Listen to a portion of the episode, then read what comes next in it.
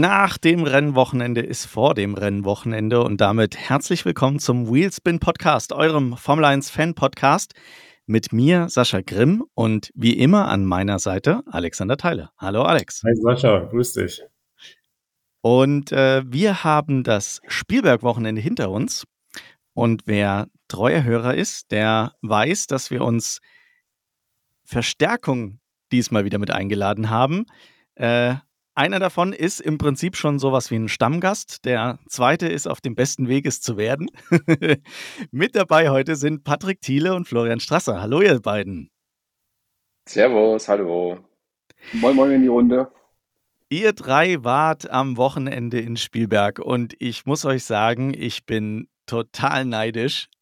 Also, äh, da hat es ja regelrecht gehagelt, aber auch nur geregnet. Gehagelt hat es lediglich äh, die äh, Löschung von, von äh, Rundenzeiten. Ansonsten war es äh, aber ein knaller Grand Prix, wie ich finde. Wer es nicht gesehen hat, nochmal zur Erinnerung, es war Sprintwochenende und damit wirklich Action von Freitag bis Sonntag. Deswegen lasst uns mal damit einsteigen, wie ihr das gefunden habt, das komplette Spielberg-Wochenende. Und ich möchte gerne anfangen mit Florian, denn Flo, es war dein erster Formel 1 Grand Prix. Erzähl uns, wie war es denn? Ja, also es war wirklich gigantisch, das Ganze mal live von der Rennstrecke mitzuerleben, die ganze Atmosphäre, die Stimmung, das war schon überwältigend, wirklich Wahnsinn. Und dann noch ein Sprintwochenende. Da hast du dir wirklich das richtige Wochenende ausgesucht. Da muss ich echt dazu sagen, ich war aber nicht der größte Freund von dem Sprintformat, aber es ist dann doch für die Action an der Strecke und auch für die Zuschauer und für das Programm doch sehr, sehr cool. Was war denn an dem Wochenende dein Highlight? der Weg, der Weg zu unserer Tribüne. okay, nein, das musst nein. du jetzt erläutern. ja, war dann doch ein bisschen äh, über, also man, man kriegt ja im Fernsehen immer so ein bisschen mit, dass es da auch steil nach oben geht. Ja. Aber dass es dann so krass steil nach oben geht und auch so weit außen rum, das war schon, oh, ja, gerade für mich mit leichtem Übergewicht schwierig. Aber von da oben hat man eine wunderschöne Sicht über die Strecke, ne? Wahnsinn. Also wirklich auch dieses, die ganze Anlage, der Red Bull Ring so an sich, das ist wirklich eine, eine super Anlage und äh, mega Aussicht. Sag wirklich uns nochmal, wo, wo, wo seid ihr gesessen? Also wir hatten äh, Karten für den Stehplatzbereich, aber das war beim Alex mit oben äh, vor Tribüne T3. Ich glaube, das ist äh, vor Turn 3, genau. Turn 3. Schönberg, äh, Schönberg Dingens heißt das, ne? Das ist direkt unterhalb von diesem Restaurant. Genau, genau, genau. Und damit habt ihr äh, auf Turn 1, 2 und 3 blicken können, ne? Richtig. Und damit eigentlich die Hauptaction mitgekriegt. ja, das Aus von Wilki. Naja, ja, okay, da, da, kommen wir später noch drauf. Ähm, Patrick, auch du warst äh, ja am Wochenende mit dabei. Was war denn dein Highlight? Aber mein Highlight eigentlich das ganze Rennwochenende war durchgetaktet mit der Sprint-Action, äh, jeden Tag eine Entscheidung. Also ich bin von diesem Sprintformat mehr als begeistert. Hat mal wieder sehr viel Spaß gemacht, da bei zu sein. Ja, und natürlich darf äh, Alex jetzt auch nicht fehlen. Äh, was war denn dein Highlight, Alex? Mein Highlight war eigentlich auch die Atmosphäre. Äh, da ich ja schon einige Rennen besucht habe und auch äh, in aller Welt unterwegs war, habe ich ja auch schon einen ganz guten Vergleich so, äh, wie das so ist. Und ich muss echt sagen, also Spielberg war schon mit das beste Erlebnis, was ich äh, so hatte. Und äh, man hat äh, nicht nur Turn 1, Turn 2, Turn 3 so gesehen, man sieht auch von der T3-Tribüne, also gerade weil ich halt sozusagen ein bisschen höher saß als die anderen beiden, die natürlich dafür äh, entsprechend die günstigeren Tickets hatten, ne? muss man auch mal ganz klar sagen. Also ich habe ja, glaube ich, das Dreifache bezahlt, äh, um dann ein bisschen mehr zu sehen, weil man sieht auch noch das Infield, man sieht auch noch ähm, ein Stückchen von der Gerade, bevor es so Richtung ähm, äh, Kurve 9, Kurve 10 geht. Also man sieht wirklich von diesem höchsten Punkt der Strecke, nenne ich es mal, äh, wirklich fast alles. Und das ist echt echt eine ja, überragende Stimmung. Und man hat auch wirklich gemerkt, da sind wirklich viel Motorsportfans, neben natürlich den ganzen Holländer, ne, die natürlich entsprechend für die Stimmung gesorgt haben, aber da waren wirklich äh, Freaks dabei, die dann auch morgens alle schon da waren und dann mit dem Patrick und dem Flo um die Sitzplätze da auch gekämpft haben auf der Stehtribüne, sage ich mal. Die hatten alle ihre Stühle dabei und der Patrick ist dann wirklich da auch morgens um sieben hochgesprintet mit den Campingstühlen in der Hand, ne, um sich da auch die Pole Position zu sichern. Also auch voller Einsatz am Rennsonntag von Patrick. Ja, Patrick, richtiger Teamplayer. Hast dann für die anderen auch was freigehalten? Ja, na sicher. Am Sonntag sogar mit zwei Stühlen unterm Arm. Oh, nicht schlecht, nicht schlecht. ja, lasst uns doch einmal ganz kurz ähm, mal die Ergebnisse durchgehen. Wir müssen ja zwei Sachen betrachten. Zum einen äh, den Sprint und zum anderen das Rennen. Ähm, ich würde einmal kurz das Sprintergebnis durchgehen, das Rennergebnis durchgehen und dann können wir mal auf die einzelnen äh, Fahrer bzw. einzelnen Segmente eingehen. Ähm, ich spare mir jetzt äh, hier den Sprint Shootout. Äh, da werden wir mit Sicherheit das ein oder andere Mal was dazu sagen, aber ähm, beschränken wir uns mal darauf, sonst wird es zu viel, glaube ich. Äh, es ist keine Überraschung, dass äh, den Sprint Max Verstappen gewonnen hat. Hinter ihm dann Sergio Perez, also ich sage mal Doppel, Doppelpodium. Es gibt ja beim Sprint kein Podium, aber Doppelpodium für Red Bull. Carlos Sainz im Ferrari, dann stark dahinter. Lance Stroll, uh, Lance Stroll und Fernando Alonso dann auf 4 und 5. Aston Martin da äh, mit einer cleveren ähm, Strategie und dem nötigen äh, ja, Durchhaltevermögen äh, auf die Plätze 4, 5 gekommen.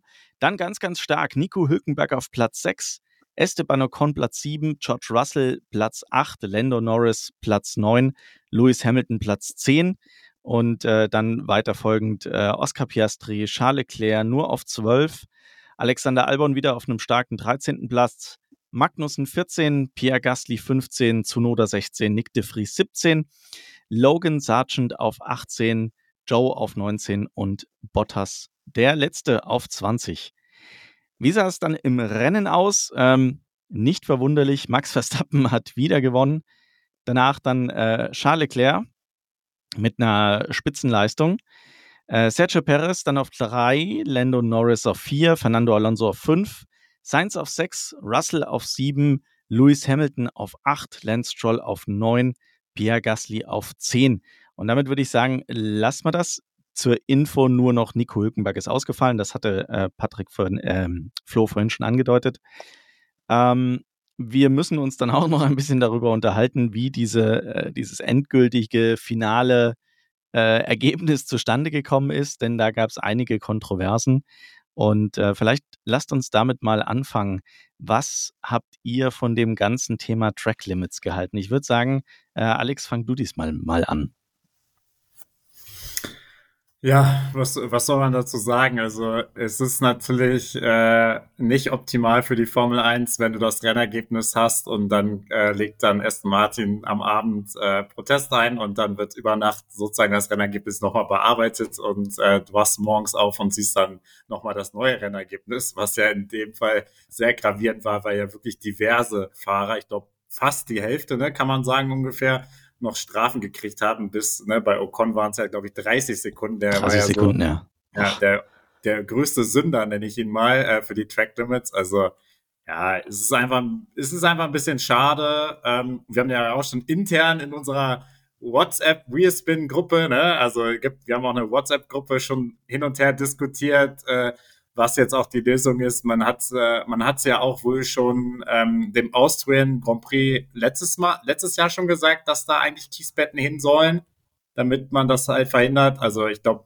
man ist sich auf jeden Fall einig, so kann es nicht weitergehen und man braucht auf jeden Fall eine Lösung, die dann halt auch die Fahrer spüren, wie sie dann geartet ist. Da kann man jetzt wieder ne, diskutieren, ob man ähm, da Kies hinsetzt, ob man da äh, Curbs hinsetzt. Das ist ja immer so ein bisschen äh, eine Frage, wie man es wie man es macht und wie man es dann lebt. Aber ja, also es ist halt leider schade, dass man dann nach so einem super tollen Wochenende, wo ich auch sagen muss, wo mir sogar der Sprint sogar ein bisschen besser noch gefallen hat als das Rennen, ähm, über dieses Thema Track Limits wieder diskutieren muss. Ne? Und gefühlt ist es wirklich bei Spielberg immer der größte Painpoint. Das war ja letztes Jahr auch schon so.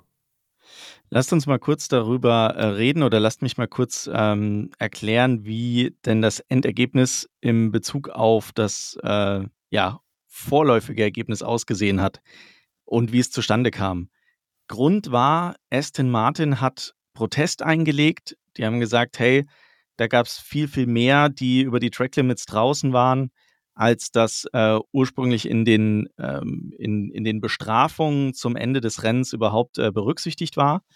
Und äh, daraufhin hat die Rennleitung nochmal alle Vorfälle untersucht. Insgesamt über 1000 Vorfälle, die es gab mit Track Limits, was alleine schon äh, eine Zahl ist, die völlig irre ist in, in so einer Höhe.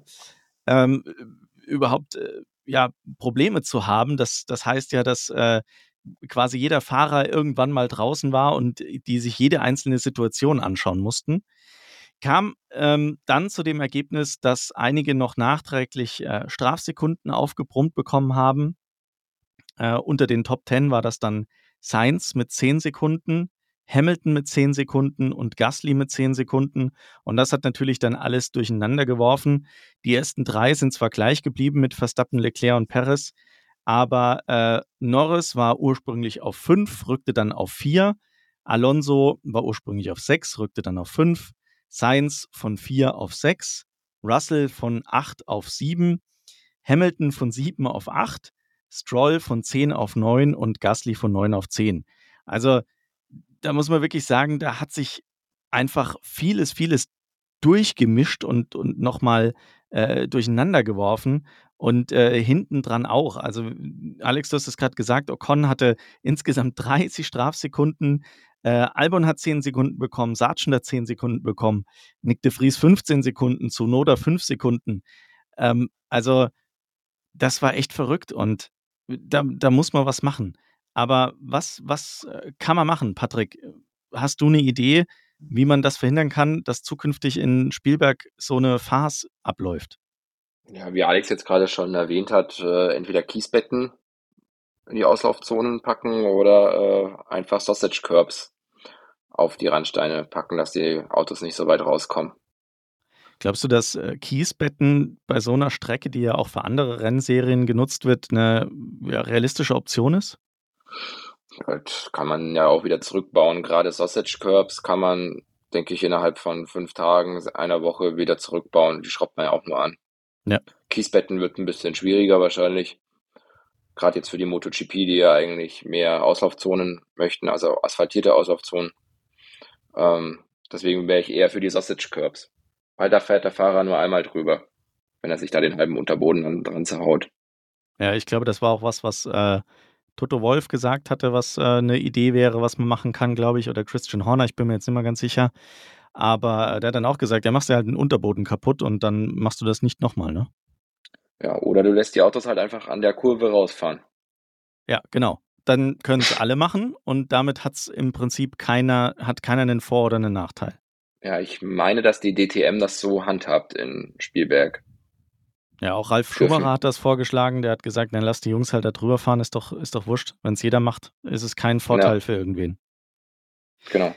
Flo, wie war das denn an der Strecke? Hat man die Problematik mit den Track Limits denn an der Stelle, an der ihr gewesen seid, überhaupt wirklich mitbekommen? Also an unserer Stelle jetzt nicht direkt. Dann im, im, ich habe auch so diese Thematik erst gar nicht so mitbekommen. Also, ja, klar, in den letzten Jahren weiß man das natürlich, aber so jetzt direkt im Rennen hat man das dann erst mitbekommen, als man dann gemerkt hat, okay, die Jungs bleiben bei ihren Boxenstops dann doch länger stehen. Bei zwei, drei Leuten hat man das dann schon gemerkt, weil man dachte, hey, warum arbeiten die jetzt nicht? Oder aber da wusste man dann, okay, ist wahrscheinlich eine Bestrafung, eine 5 Sekunden Strafe. Ähm, aber so jetzt direkt an unserer Stelle, ich glaube, dass vor uns auch sogar Turn 3, wo dann diese Aramco-Werbung war, da war ja so ein Sausage Curb, glaube ich, auch diese gelbe Wurst, nenne ich sie jetzt mal. Und ja. Ansonsten haben wir jetzt so von uns nicht, nicht so mitbekommen. Wie war das denn während dem Qualifying? Weil da war es, ja, zumindest am TV-Bildschirm war das wirklich ein Problem. Du hast teilweise Leute gehabt, die, die sind dann ganz nach vorne gefahren und eine Runde später wurde denen die Zeit gestrichen und die fielen wieder ganz nach hinten zurück. Es war schwierig, da den Überblick zu behalten, wer ist jetzt wo, wie und die Problematik dann wirklich, ähm, warum ist da jetzt eine Zeit gestrichen worden? Ist die Zeit, die jetzt gefahren wurde, denn wirklich die Zeit, die stehen bleibt oder verändert sich da jetzt noch was? An der Strecke habt ihr ja, glaube ich, vor euch äh, relativ nah auch einen Monitor gehabt. konntet ihr das da irgendwie ein bisschen mitverfolgen oder war das da während dem Qualifying und auch wegen, während dem Sprint-Shootout überhaupt nicht nachvollziehbar?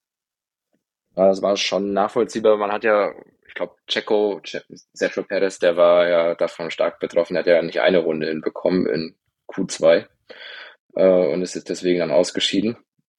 Äh, da hat man das dann schon mitbekommen, aber man hat nicht mitbekommen, ähm, wo das Ganze passiert ist, also um welche Stelle es sich handelt wegen Track Limits. Das haben wir jetzt nicht gesehen.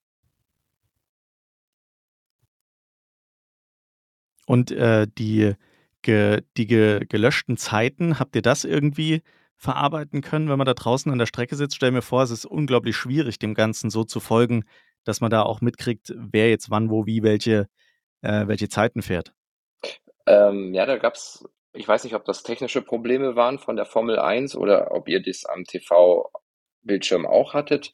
Äh, bei uns ging stellenweise manchmal das Time Monitoring nicht. Also wir hatten links diese Zeiten nicht.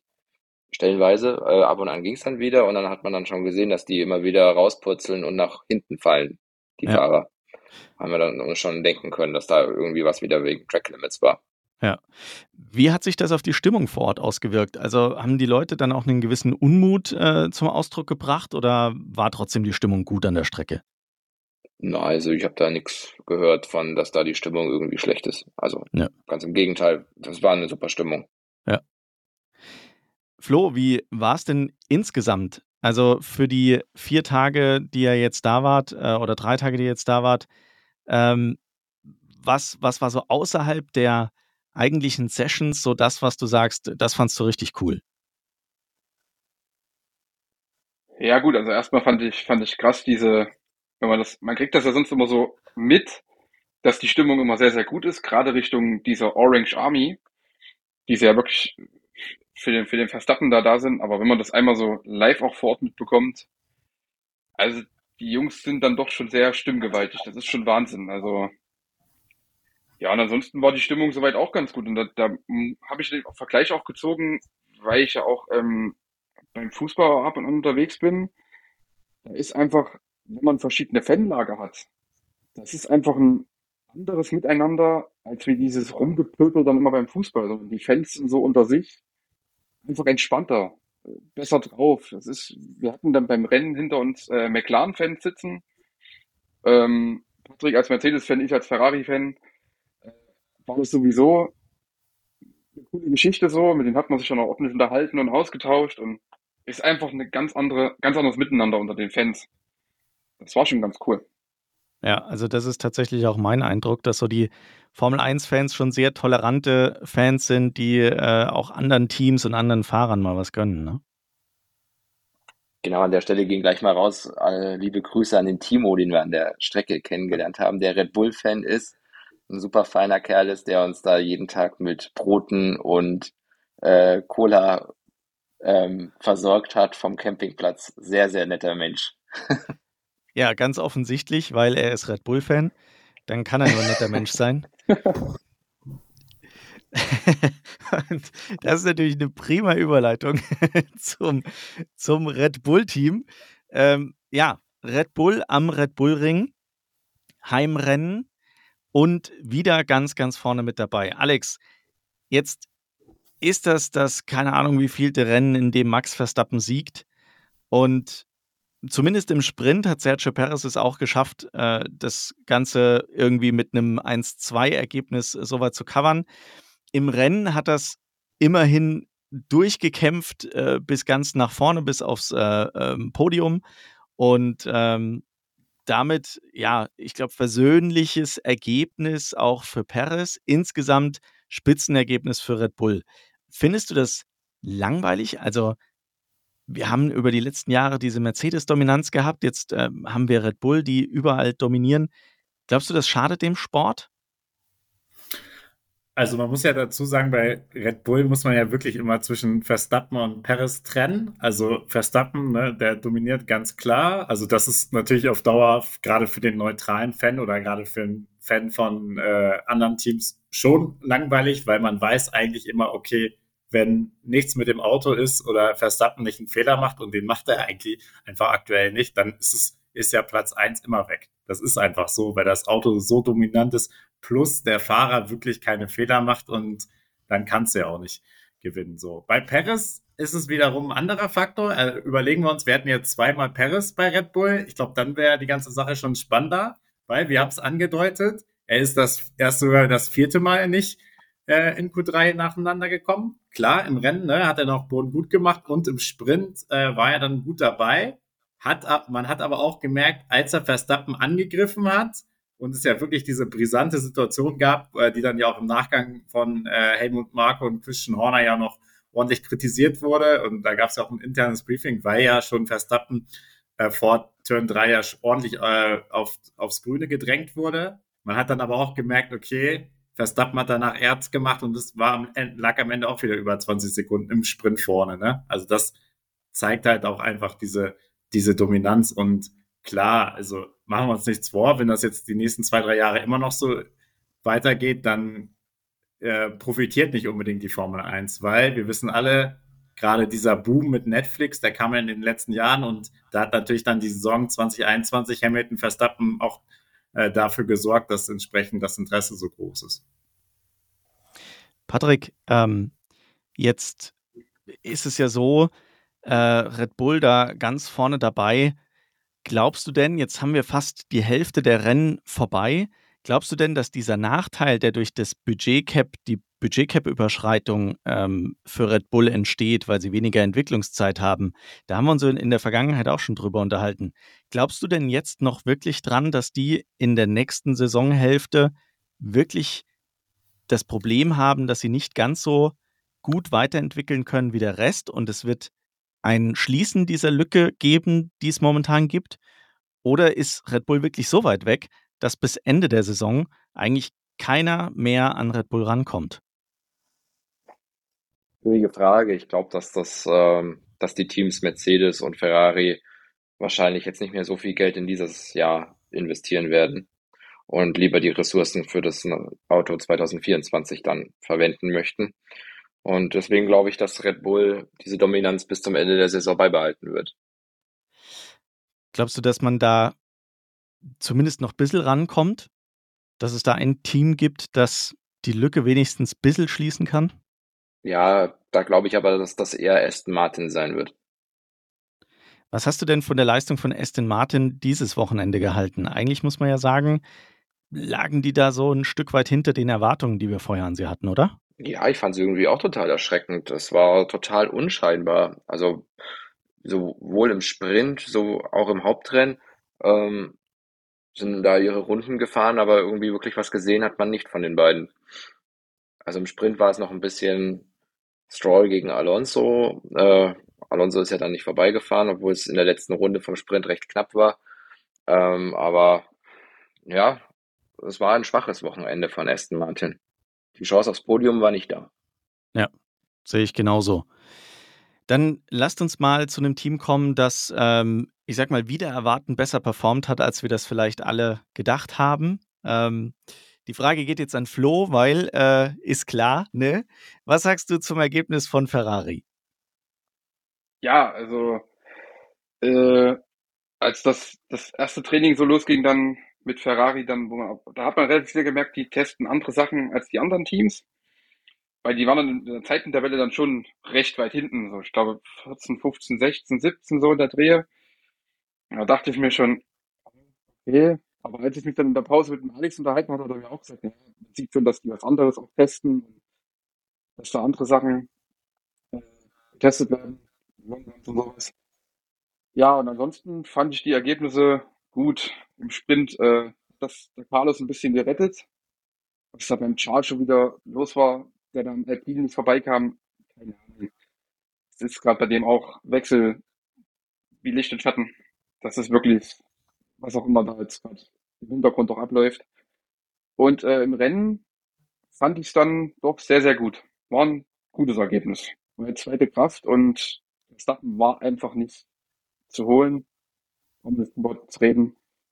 Aber ansonsten, ich persönlich war dafür, dass es mein erstes Live-Rennen war, mit dem Ergebnis vom Zahl auch sehr zufrieden. Was sagt denn der Alex als äh, zweiter Ferrari-Fan hier in der Runde? Vor allem Alex, sag mir mal ein paar Worte zum Rennen und der Situation, dass Sainz am Anfang ja deutlich stärker aussah als Leclerc und nicht überholen durfte. Was, was, ist, was hättest du an der Stelle bei Ferrari denn entschieden? Ja, das ist echt eine sehr gute Frage, weil jetzt hat man eigentlich das erste Mal wieder gemerkt, dass sich langsam Ferrari versucht, so ein bisschen auf eine Nummer eins festzulegen, weil früher hätten sie es, also vor ein paar Rennen hätten sie es eigentlich nicht so kommuniziert. Jetzt haben sie halt gemerkt, okay, ne, äh, sie wollen vielleicht Leclerc ein bisschen mehr, mehr öffentlich auch unterstützen und äh, vielleicht planen die halt auch mit ihm, weil ja auch de, das ganze Thema Vertragsverlängerung ansteht und haben ihn dadurch so ein bisschen den Rücken gestärkt, um halt nicht äh, ihn wieder äh, ein bisschen bloßzustellen. Also vielleicht haben sie das aus dem Grund gemacht. Was ich natürlich auch noch sehr interessant fand, war die Aussage von Leclerc nach dem äh, Sprintrennen und an dem Samstag, wo er auch so ein bisschen gesagt hat, dass er mit den wechselhaften Bedingungen nicht klarkommt im Ferrari, wo er gesagt hat, entweder brauche ich es ganz trocken oder ganz nass, wo ich mir schon so ein bisschen die Frage gestellt habe, also ne, ich halte auch viel von Leclerc, aber eigentlich, wenn du ein Topfahrer bist, musst du auch damit klarkommen.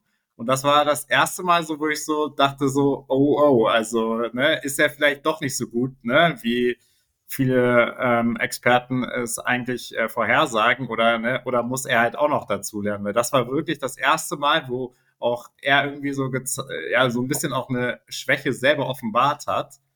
Und äh, ja, das weiß ich nicht, ob das so taktisch so clever war von ihm oder ob er einfach den Weg gehen wollte und gesagt hat, ja, okay, ich bin jetzt halt auch mit Schuld, nicht nur das Auto. Ne? Also das war schon sehr interessant. Und ich muss halt sagen, Ferrari hat es am Ende, sag ich mal, haben, glaube ich, das rausgeholt, was sie rausholen konnten äh, mit dem Podestplatz auch von Leclerc. Sainz dann halt ein bisschen bitter äh, durch die Strafen dann ein bisschen abgerutscht, sonst wär, hätte der auch ein gutes Teamergebnis eingefahren. Aber im Qualifying haben sie es auch spannender gemacht, als sie es hätte, hätten machen sollen mit äh, Sainz äh, Bremsprobleme, dann erst im letzten Run, Run raus, dann noch die best, äh, bessere Zeit als Leclerc gefahren. Leclerc auch wieder Probleme, dann nur um ein paar Tausendstel in Q2 reingekommen, etc. Also sie haben es schon wieder an der einen oder anderen Stelle ein bisschen zu spannend gemacht.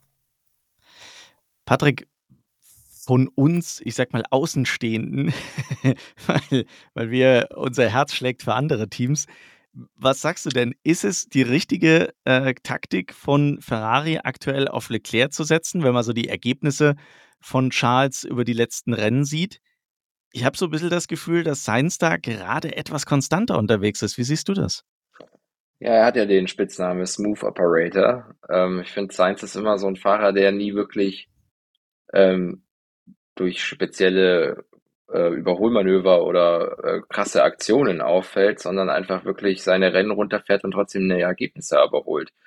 Ähm, oder auch gerade das, was jetzt Alex angesprochen hat, äh, die, dieser eine Run da, wo er wirklich nur noch diesen, diese eine Runde hatte, da war er da und er hat sogar die Bestzeit gefahren.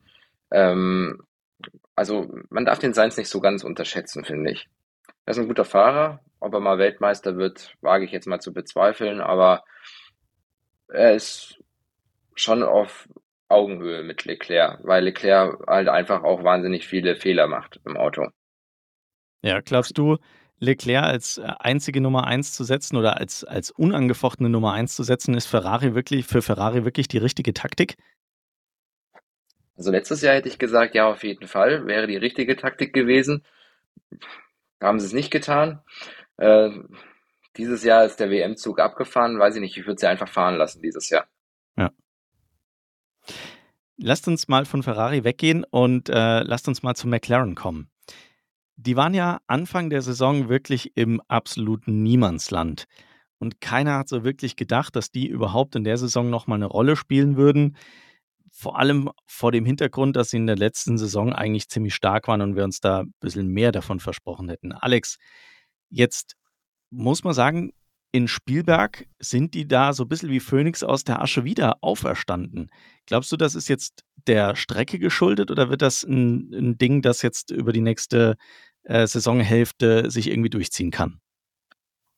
Also das wird auf jeden Fall jetzt äh, spannend in Silverstone und dann in Ungarn werden. Dann wird man wirklich sehen, äh, wie, wie viel wert das Up, äh, Upgrade auch war. Und man muss natürlich dazu sagen, Norris ist in Spielberg immer extrem gut gewesen. In den letzten Jahren hat er ja auch schon ein Podium eingefahren. Also dem liegt diese Strecke so. Der feiert ja auch quasi Papaya-Fans, die Holländer als McLaren-Fans sozusagen in Anführungszeichen und brilliert dann immer äh, besonders. Also ich bin mir da wirklich noch nicht so hundertprozentig sicher, ob das nicht wirklich da so ein bisschen der Strecke geschuldet war. Und wir wissen auch, dass Norris gerade auch in diesen Mischbedingungen auch immer super gut performen kann. Und äh, ich bin da ehrlich gesagt noch ein bisschen skeptisch. Also ich gehe davon aus, dass sie auf jeden Fall näher rangekommen sind, gerade auch so äh, Richtung Alpine, dass wir dann wieder einen guten Zweikampf erleben werden zwischen den beiden Teams. Aber dass sie jetzt dauerhaft, sage ich mal, auch mit Mercedes und Aston Martin und vielleicht dann auch Ferrari mithalten können, da das wage ich noch zu bezweifeln, weil diesmal war, war ja Norris wirklich besser als Aston Martin und als Mercedes. Und das hat mich schon sehr überrascht. Und auch Piastri war ja stark, ne? Also, ich meine, ein Rookie in seiner ersten Saison in einem Auto, das jetzt wirklich, glaube ich, einfach schwierig zu fahren ist und schwierig zu handeln ist, der dann auch äh, zumindest im Sprint nicht weit hinter äh, Norris gelandet ist. Im Rennen war es dann schon, ähm, schon ein bisschen weiter weg, aber der eigentlich insgesamt auch eine verhältnismäßig gute Leistung zeigt, ähm, obwohl man mit dem Auto jetzt nicht so super viel machen kann. Äh, die Frage war an mich, ne? Ja. Ja.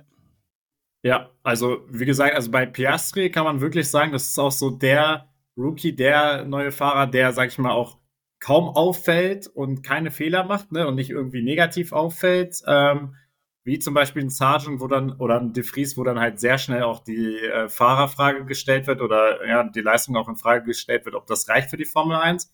Piastri liefert gut ab, äh, holt eigentlich das Beste raus. Und ich meine, jetzt müsst ihr mich korrigieren, er, er war noch, hatte er schon das Update?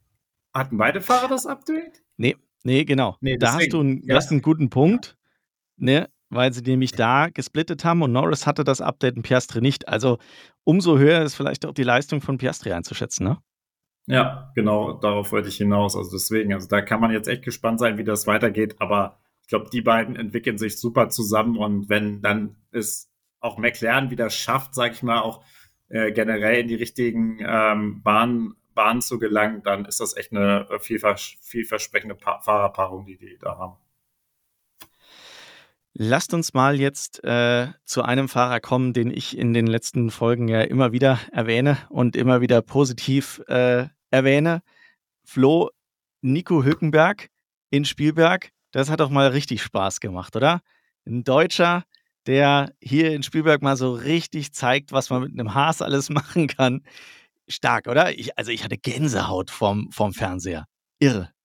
Also ja, man kann es dem, dem Nico einfach wirklich nur gönnen, das, was er gerade da auch äh, macht und erreicht. Und umso trauriger finde ich es eben wieder, wenn du siehst, dass der halt dann nach zwölf Runden in diesen Mischbedingungen anfängt und der Reifen bricht dann sowas von ein und er ist dann quasi ja wirklich wie ein überrundetes Auto.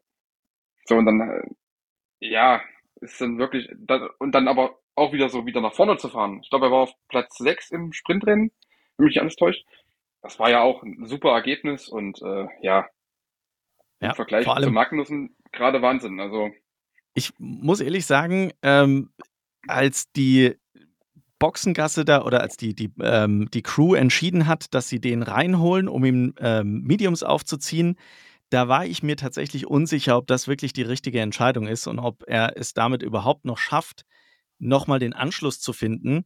Am Ende war es aber, glaube ich, die richtige Entscheidung. Oder was sagst du, Flo?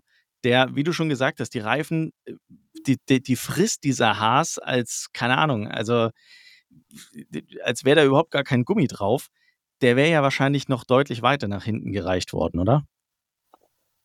Ja, das, äh, das ist wirklich Wahnsinn, wenn man dann so sieht, auch, auch dann im Hauptrennen hat man es ja dann auch dann schon so ein bisschen gemerkt, er hätte ja wahrscheinlich, selbst wenn er nicht ausgefallen wäre, keine Chance auf Punkte gehabt, wenn da nicht irgendwas ganz Spektakuläres passiert wäre.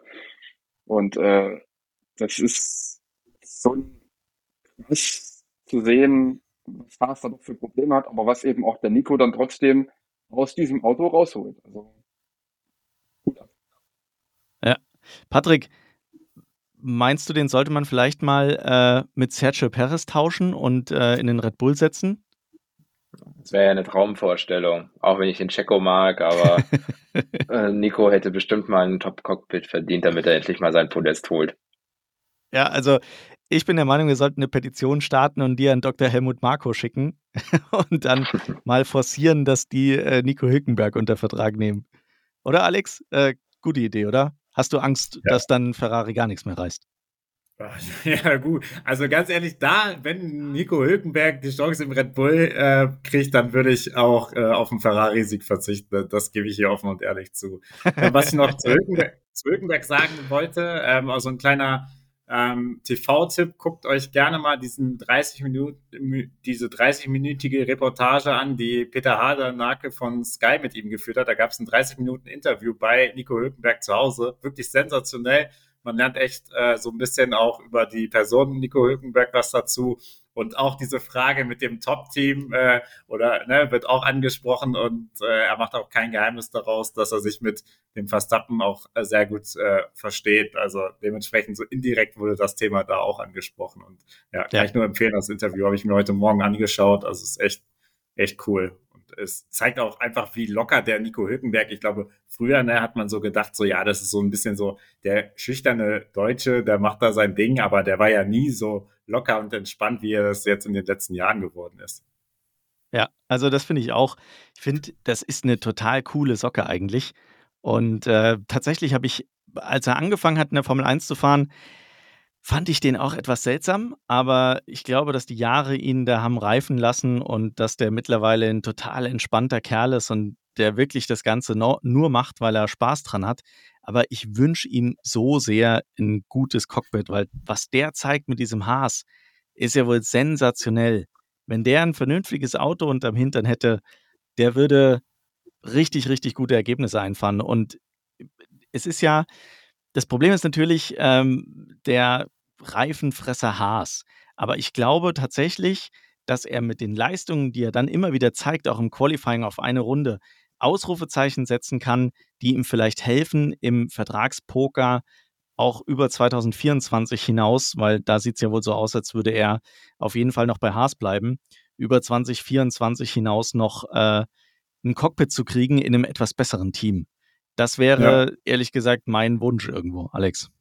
Ja, also ich kann mir, ne, wenn er weiter so macht, kann ich mir halt durchaus vorstellen, dass halt auch ein Andy Seidel ne, sagt äh, als Audi-CEO, dass der dann eine Option ist als deutscher Fahrer, als Aushängeschild, der ja, äh, der ja auch gezeigt hat, dass er auch so ein bisschen diese technische äh, Kompetenz mitbringt. Also das hat er auch selber zugegeben, dass ihm das Spaß macht, äh, sich da mit den Ingenieuren auszutauschen. Und warum sollte man dann nicht so einen Fahrer nehmen, der ja schon bewiesen hat, äh, dass er es dass er es kann, dass er es auch kurzfristig abliefern kann. Also dementsprechend finde ich, wenn er jetzt weiter so macht und Bock hat zu fahren und er hat selber gesagt, ja, Alonso, der ist ja auch schon ein bisschen älter, also warum sollte ich nicht auch noch ein bisschen länger fahren? Also warum nicht? Dann könnte er durchaus eine valide Option sein. Oder Patrick, wie siehst du das?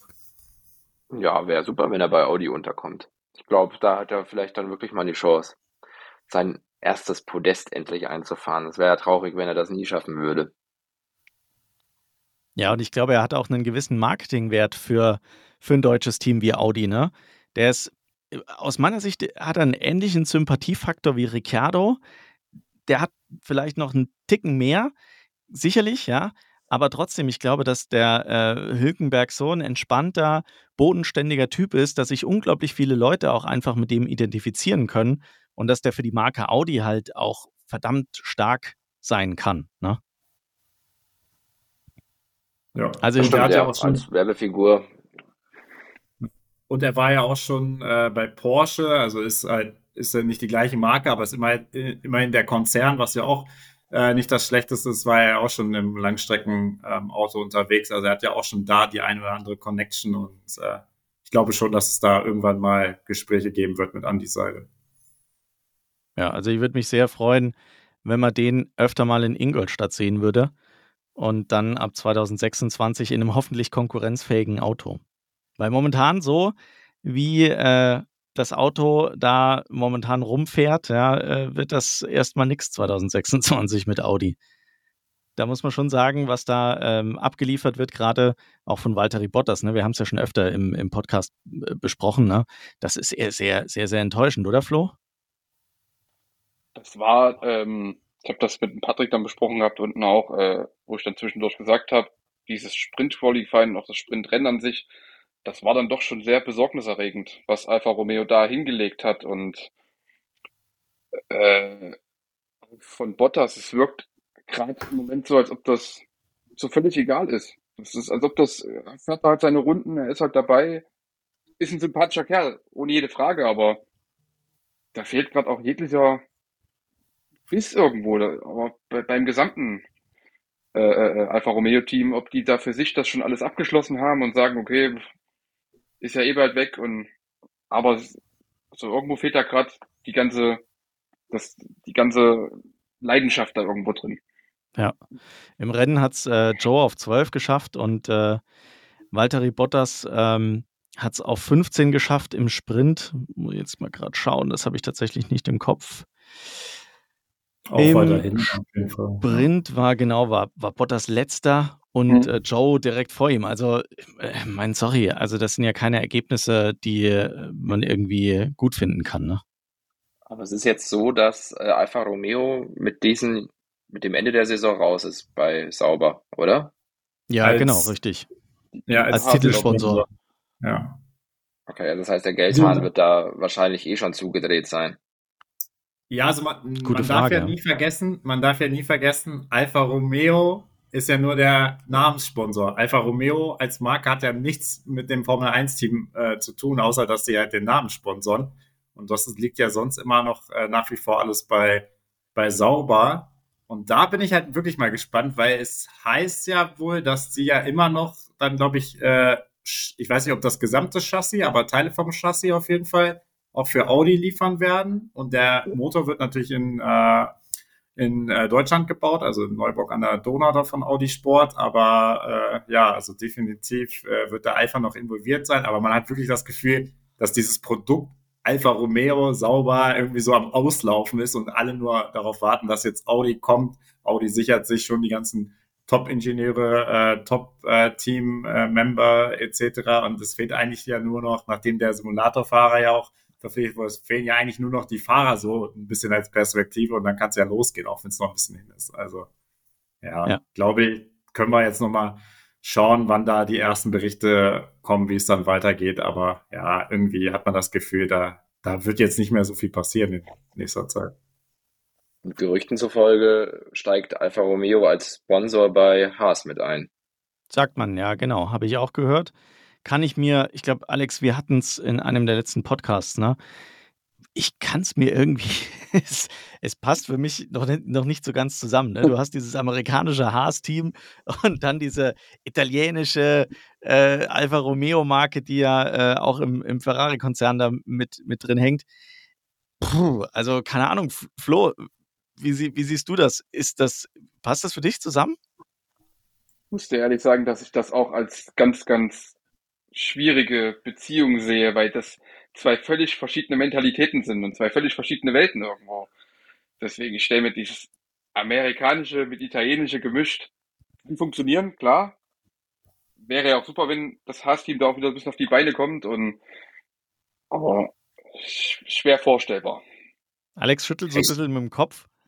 Ja, ich glaube einfach, Alfa Romeo geht es einfach darum, dass sie halt wahrscheinlich äh, sehen, dass äh, sie halt diese Werbewirkung erzielen, dadurch, dass sie halt Namenssponsor sind bei einem Team und sie wissen halt, ja, jetzt kommt halt Audi da rein, dann bringt es äh, nichts mehr, dass wir noch äh, dieses Sponsoring behalten. Und sie sagen halt, ja, sie wollen aber diese Werbebühne äh, Formel 1 nicht verlassen und suchen sich halt dann ein Team, was sozusagen verfügbar ist. Da gibt's ja auch nicht äh, eine x-beliebige Anzahl und dann kommt man halt irgendwie vielleicht, sage ich mal, auch noch günstiger bei Haas rein und kann dann wieder ne, präsent sein überall in den Medien. Ich meine, das ist ja der Autonomalverbraucher, der weiß ja gar nicht, dass Alfa Romeo eigentlich gar nichts damit zu tun hat, auch wenn das Team dann Alfa Romeo Haas oder wie auch immer heißt, ne? Aber der normal, also derjenige, der nur dieses Team hört, der denkt, ah, Alpha hat da irgendwie was mit zu tun, haben sie aber nicht. Ja, das stimmt. Nur Patrick. Stempel. Ja. Zumindest der Motor bleibt italienisch. Zuerst, ja, oder erstmal, ja, genau. Ja. Na gut, Jungs. dann lasst uns damit äh, Spielberg abschließen oder hat noch irgendjemand ein Highlight, das er, das er gerne noch loswerden äh, möchte? Ja, yeah. Patrick. Die Formel 3 Rennen und das Porsche Supercup Rennen war einfach nur Motorsport vom Feinsten. Schaut Konnte man sich, in der Wiederholung. Wollte sagen, kann man sich, kann man sich auch nochmal anschauen in der Wiederholung. Ähm, ja, war auf jeden Fall äh, mit, mit ein Highlight, definitiv. Was ich persönlich noch schade fand äh, in der Formel 3 war, oder was man halt auch erwähnen muss, äh, dass äh, Sophia Flörsch ja eigentlich ihre ersten Punkte geholt hat, aber dadurch, dass er dann wieder das Team ein bisschen Mist gebaut hat, sage ich mal, ich habe nur gelesen, irgendwelche Flügeleinstellungen waren ein paar Millimeter zu hoch oder niedrig, das habe ich jetzt nicht weiter genau gelesen.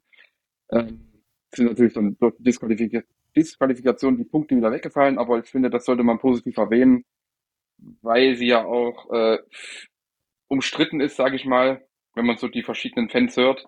Aber ich persönlich fand's cool und drücke die Daumen, dass er da jetzt wieder dran anknüpfen kann und dass da noch weitere positive Ergebnisse kommen. Äh, ja, genau, da, da wollte ich auch noch ganz kurz ergänzen, dass man irgendwie diese Saison jetzt so ein bisschen das Gefühl hat, dass sie ja wirklich ein bisschen profitiert davon, dass sie äh, ja in der Alpine Akademie, ich weiß nicht, ob so, sie ist ja nicht so hundertprozentig drin wie jetzt ein äh, ähm, Duen oder wie ein ähm, Victor Martins zum Beispiel, äh, die in der Formel 2 fahren. Ich glaube, sie ist nicht so hundertprozentig Teil, aber sie ist auch irgendwie Ambassador und sie wird ja auch teilweise unterstützt von Alpine, aber man merkt so ein bisschen, dass sie halt vielleicht dadurch auch äh, sich weiterentwickeln kann. Und man darf ja auch nie vergessen, sie fährt eigentlich im schlechtesten Team in der Formel 3, was ja auch so eine ähm, Mischung ist. Also das ist, sind ja jetzt ähm, auch Deutsche, die, die das ja übernommen haben, aber die fahren noch mit, den, äh, mit der alten Charus-Konstellation. Und da kann man auch mal gespannt sein, wie das dann weitergeht und ob sie nicht irgendwann sagen, weil Charus ist äh, PHM Charus heißen die, glaube ich, oder irgendwie sowas. Äh, die sind ja auch in der Formel 2, ob man dann nicht irgendwann einfach mal den Coup wagt und sagt, ja, okay, wir können ja mal Sophia in die Formel 2 stecken. Also, möglich ist es, ne? muss sie dann natürlich entsprechend bestätigen, aber ist auf jeden Fall eine interessante Person Personalie und ist ja leider neben Olli Goethe, der ja irgendwie immer noch so ein bisschen unterm Radar fliegt, weil er vorher, glaube ich, für Dänemark gefahren ist und jetzt die deutsche Rennlizenz hat, äh, er die einzige Deutsche, ne? Ja, genau, über den haben wir ja auch in einem der letzten Podcasts, ich glaube mit dir, Patrick, war es, haben wir ja auch schon mal drüber diskutiert, ne, dass das irgendwie total untergeht, dass es da ja noch einen Deutschen gibt, ne? Ja, das ist richtig. Gut, dann ähm, ja, äh, kommen wir mal zum nächsten Rennen. Äh, schließen wir Spielberg damit ab. Patrick, das nächste Rennen in Silverstone, dein Heimrennen quasi. Äh, freust du dich drauf? Bei der aktuellen Leistung nicht, nein. Gut, dass ja, wir Mercedes jetzt nicht angesprochen haben bei Spielberg, weil es ist aktuell ja. nicht Fisch, nicht Fleisch. nee, nee, die waren irgendwo so unter ferner Liefen, ja, ähm, obwohl immer wieder auch im Bild und auch ein paar, äh, ein paar Akzente gesetzt, aber wirklich ein tolles Ergebnis war es nicht, ne? Nee, ähm, aber lass uns auf Silverstone kommen. genau. glaubst, du, glaubst du, dass es in Silverstone besser wird? Das ist eine gute Frage. Ähm, irgendwie weiß man nicht so richtig, äh, ob die Streckencharakteristika jetzt äh, zu Mercedes passt oder nicht. In Kanada war es ein gutes Ergebnis. Jetzt hat man gedacht, so ja, in Spielberg wird es auch gut. Ist es nicht geworden. Ähm, lassen wir uns mal überraschen. Es wäre schön, wenn es für die beiden ähm, zum Heimspiel ein gutes Ergebnis werden könnte. Ja. Lasst uns mal, bevor wir äh, jetzt äh, die Runde machen und ihr äh, mir alle mal erzählt, was ihr mit Silverstone verbindet, lasst uns ein ganz schnelles Quiz machen. Ich lege mal hier die Quizmusik auf. So, ähm, ich, äh, schade, dass ihr wieder die, die Gesichter nicht sehen könnt. Es ist eher so ein durchmischtes, äh, durchmischte Begeisterung, was das Quiz angeht. Ich mach's auch kurz und ganz einfach. Ja, fangen wir an mit einer ganz, ganz einfachen Frage. Die richte ich an Alex. Alex, wann war der erste Formel 1 Grand Prix in Silverstone? Ja, das ist wieder eine super Frage. Also ich weiß auf jeden Fall, dass es relativ früh war. War es 1950? Correct. Jawohl, es war 1950, ganz genau. Dann an äh, Flo. Wie lang ist denn die Strecke in Silverstone?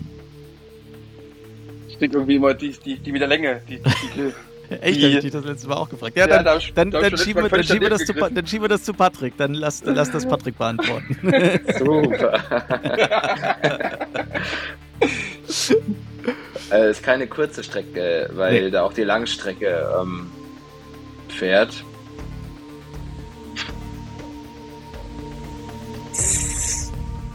5,8 Kilometer. Ja, stark. Wahnsinn. Correct. 5,891 Kilometer. Das ist ja sensationell. Das Unglaublich.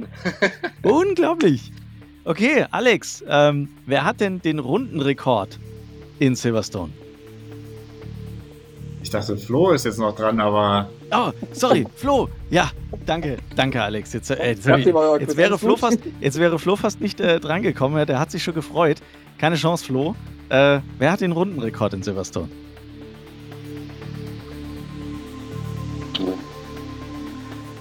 Ja, ich schwanke da jetzt zwischen zwei Namen. Einmal Schumacher oder Verstappen. Ja, ja, ja. Ich Leg sag dich fest. Max Verstappen. Jawohl, so ist es. Tatsächlich. Max Verstappen hat den Rundenrekord 2020 aufgestellt mit einer 1,27097. So, Alex, ähm, wer hat denn letztes Jahr das Rennen gewonnen? Das war doch Carlos Sainz. Jawohl, sehr gut, das ist. Correct. Ganz genau, Carlos Sainz hat das Rennen gewonnen. Äh, Wird es das dieses Jahr geben? Eher nicht. Wohl kaum. okay, okay, was, äh, was kann mir denn. Äh, ich äh, habe jetzt tatsächlich keine weiteren Fragen mehr. Sollen wir es damit bewenden lassen? Wir hatten schnelles, alles richtig, das gab es doch alles, nie. Das, genau, dann lassen wir das an der Stelle, weil das wird auch nicht besser. Sehr gut, ja. Okay, super. Flo, erzähl mal, was verbindest du mit Silverstone? Ja, Silverstone ist äh, immer persönlich mit, mit der Formel 1. Das ist ja der Geburtsort und eigentlich Motorsport für sich so und äh, ja, ich verbinde, sage das Herz der Formel 1. Ja. Absolute Traditionsstrecke, ne? Alex, für dich als Ferrari-Fan, hast du da eine enge Beziehung zu Silverstone?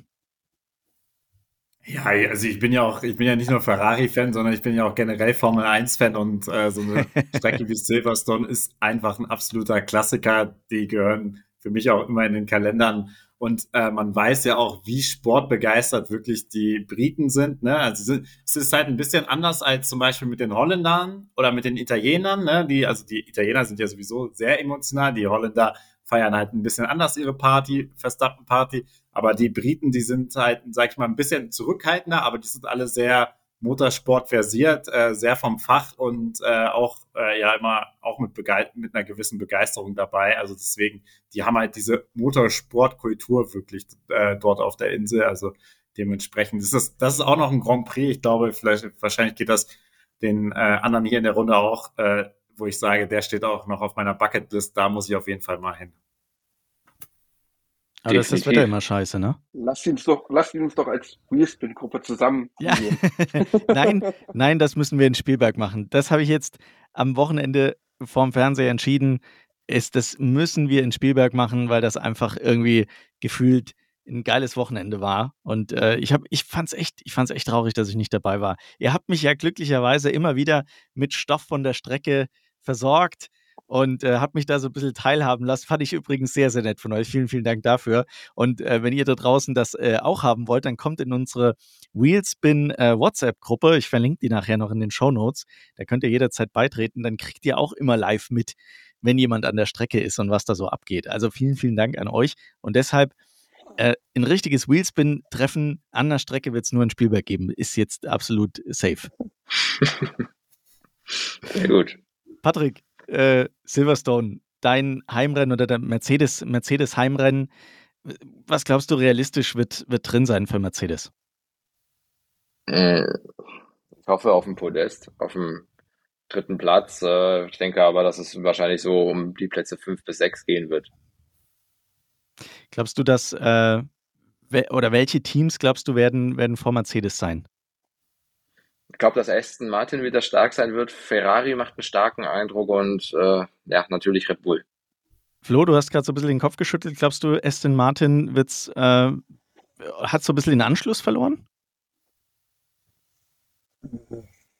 Nicht den Anschluss verloren, aber ich glaube, dass einfach die, die Updates, die sie gebracht haben,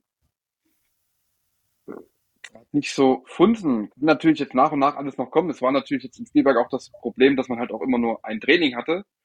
Und wenn man dann natürlich ein gewisses Setup verhaut oder eine gewisse Einstellung irgendwo, dann ist natürlich eigentlich das ganze Wochenende für einen Eimer, sage ich jetzt einfach mal.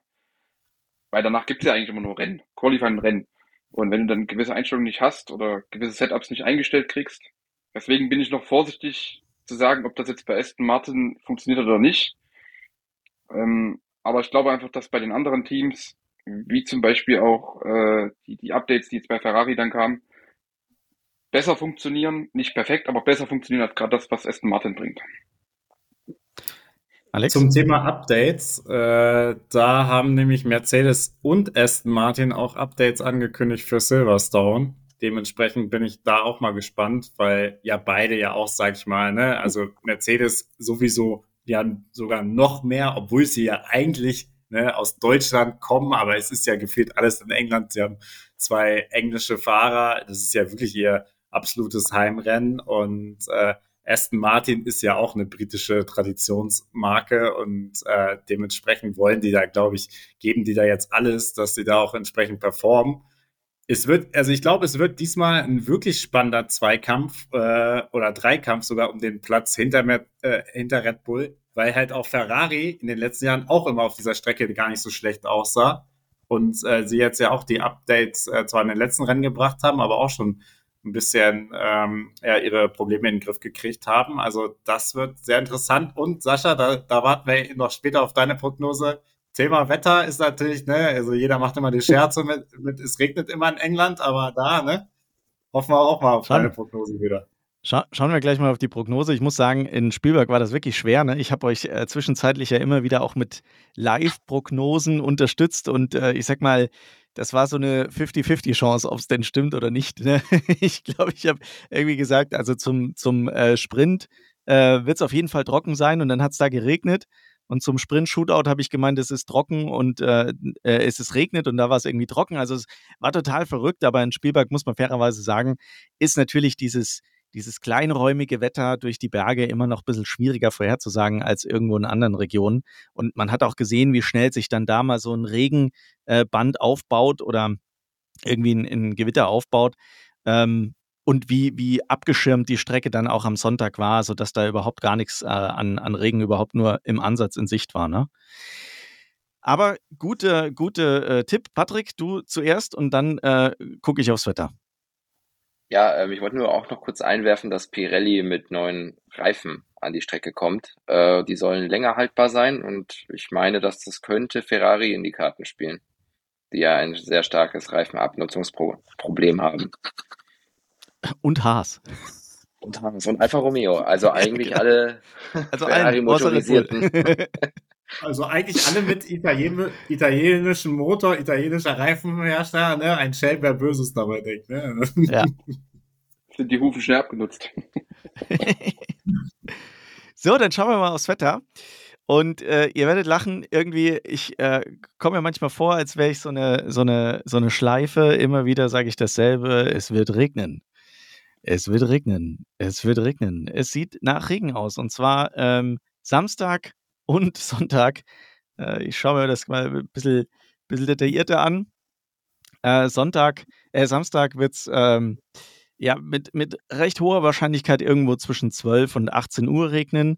Und am Sonntag ist das Ganze noch etwas ungewisser, aber es könnte durchaus äh, tröpfeln, so zwischen 12 und 15 Uhr. Also es, äh, es scheint nur am Freitag trocken zu bleiben, was natürlich auch wieder ganz lustig ist, weil dann hat man wieder keinerlei Daten für den Samstag.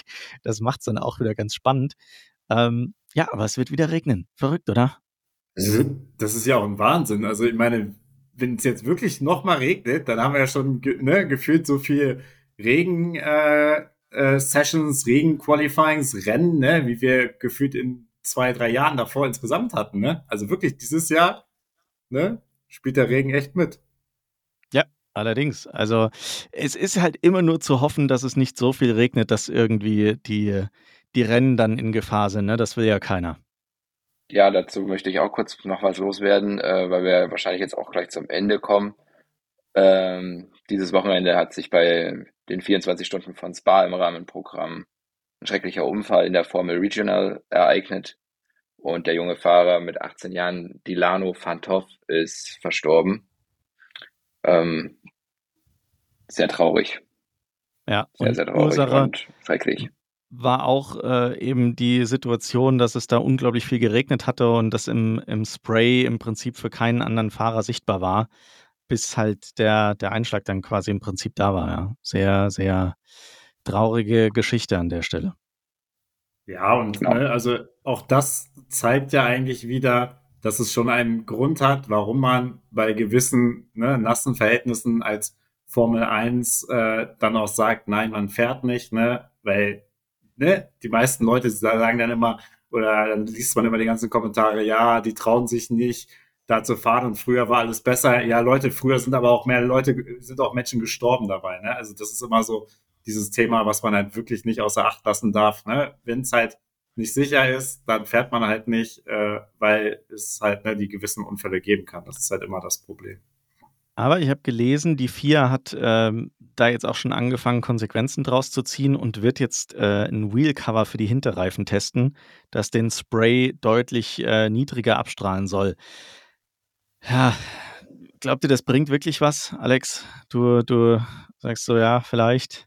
Ja, das ist ja, das ist ja wieder so ein bisschen äh, die Frage, ne? Also dann wirst du wahrscheinlich auch wieder Performance-Einbußen haben und äh, musst halt gucken, wie du ne, diesen Luftstrom da ab, äh, anders leitest. Also ja, ich weiß halt nicht, ob das dann wirklich die Lösung ist, ne? Oder ich meine, wir haben es ja auch gesehen, wenn nicht zu viel Spray da ist, dann kannst du fahren, ne? Als äh, normaler Rennfahrer und wenn es halt zu zu doll ist, dann kannst du eh nicht fahren. Ich weiß halt nicht, ob das dann wirklich was bringt, wenn du nicht den Spray kriegst, weil dann ist ja trotzdem teilweise die äh, Strecke unter Aquaplaning-Bedingungen. Ne? Also weiß ich nicht, ob das da wirklich. Also wie ich das aber verstanden habe, sind das abnehmbare Teile.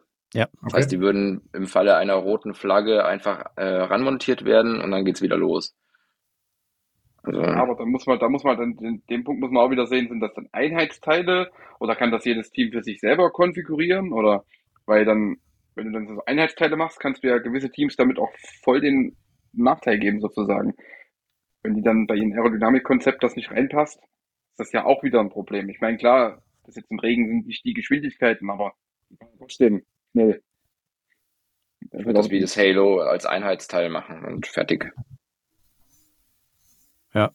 Lasst uns das mal auf, auf, eine, auf ein, äh, ich sag mal, Renn, rennfreies Wochenende nehmen. Das finde ich nämlich ein ganz, ganz spannendes Thema. Vielleicht haben wir dann auch mehr Informationen, ob und inwiefern das vielleicht auch schon getestet wurde. Ne? Lasst uns mal ganz kurz noch drauf schauen, wann die Sessions ähm, am Wochenende sind. Äh, ich rede hier von äh, tatsächlich deutscher Zeit, also äh, nicht, nicht englischer Zeit. Die Engländer sind uns was, äh, eine, eine Stunde hinterher, ne? Ja. ja. Ähm, also, äh, das erste freie Training findet am äh, Freitag 13.30 bis 14.30 statt. Das zweite freie Training 17 bis 18 Uhr. Samstag dann drittes freies Training von 12.30 bis 13.30 das Qualifying von 16 bis 17 Uhr. Und am Sonntag das Rennen um 16 Uhr. Und wir schließen diese Runde jetzt gleich mit eurem Tipp. Ich möchte von euch hören, wer macht 1, 2 und 3 beim Quali? Und wer holt das Podium? Und ich möchte, dass anfängt Flo. Ja, es ist halt, äh, wenn Sieg holt, holt er Verstappen, wenn alles normal läuft. Ähm, zweiter wird Leclerc. Und dritter wird, was dritter wird Norris. Quali? Kohl holt Leclerc, Verstappen, Perez. Okay. Patrick. Pole Verstappen, zweiter Leclerc, ähm, dritter Alonso. Ähm, Rennen. Ach, da gehe ich jetzt mal ein bisschen auf Chaos. Erster Alonso, zweiter Russell, dritter Sainz. Nicht schlecht.